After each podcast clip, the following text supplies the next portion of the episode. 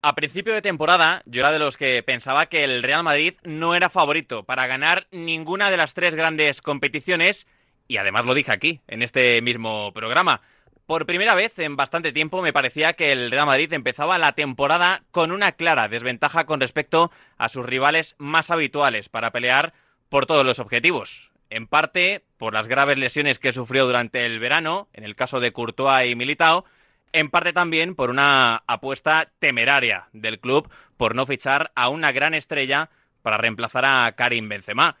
Y como el tiempo da y quita razones, reconozco que todo lo que ha ocurrido de agosto a febrero me ha sorprendido una barbaridad. Del mismo modo que no imaginé que el Barça, el vigente campeón, se fuese a desplomar de una forma tan estrepitosa, jamás hubiese pensado que hoy estaríamos hablando de un Real Madrid-Girona como un duelo directo por el título de liga. Este viernes, en la previa de un partido que puede ser tremendamente decisivo para conocer al próximo campeón, diría que el Real Madrid es favorito para acabar llevándose el título a pesar del enorme temporadón de los de Michel.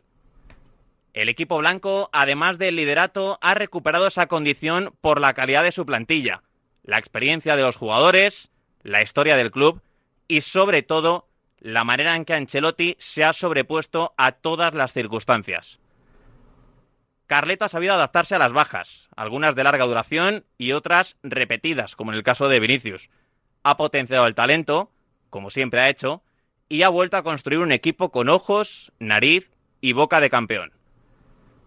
Tengo muy claro que la mejor versión del Real Madrid de esta temporada será con Bellingham, Vinicius y Rodrigo, los tres al mismo tiempo en modo superestrellas, o no será. Ellos van a marcar el techo, sobre todo de cara a la UEFA Champions League.